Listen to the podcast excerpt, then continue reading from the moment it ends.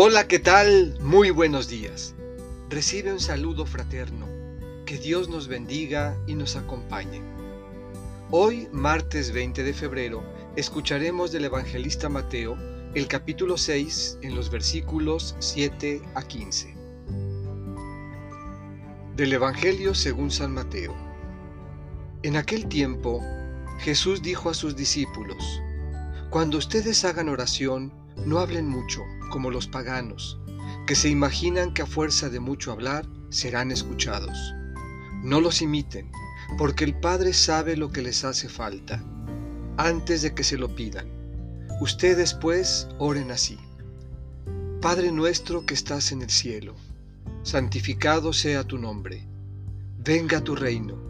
Hágase tu voluntad en la tierra como en el cielo. Danos hoy nuestro pan de cada día Perdona nuestras ofensas como también nosotros perdonamos a los que nos ofenden.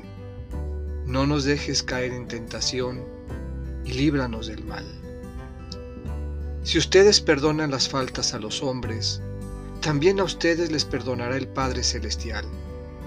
Pero si ustedes no perdonan a los hombres, tampoco el Padre les perdonará a ustedes sus faltas. Esta es palabra del Señor. Meditemos. Orar con el corazón y desde el corazón.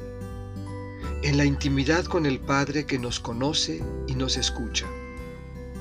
Basta decir Padre nuestro y abrir las puertas de la vida para dejar que su reino venga a transformar la historia y aprender que es perdonando de corazón como Él nos perdona.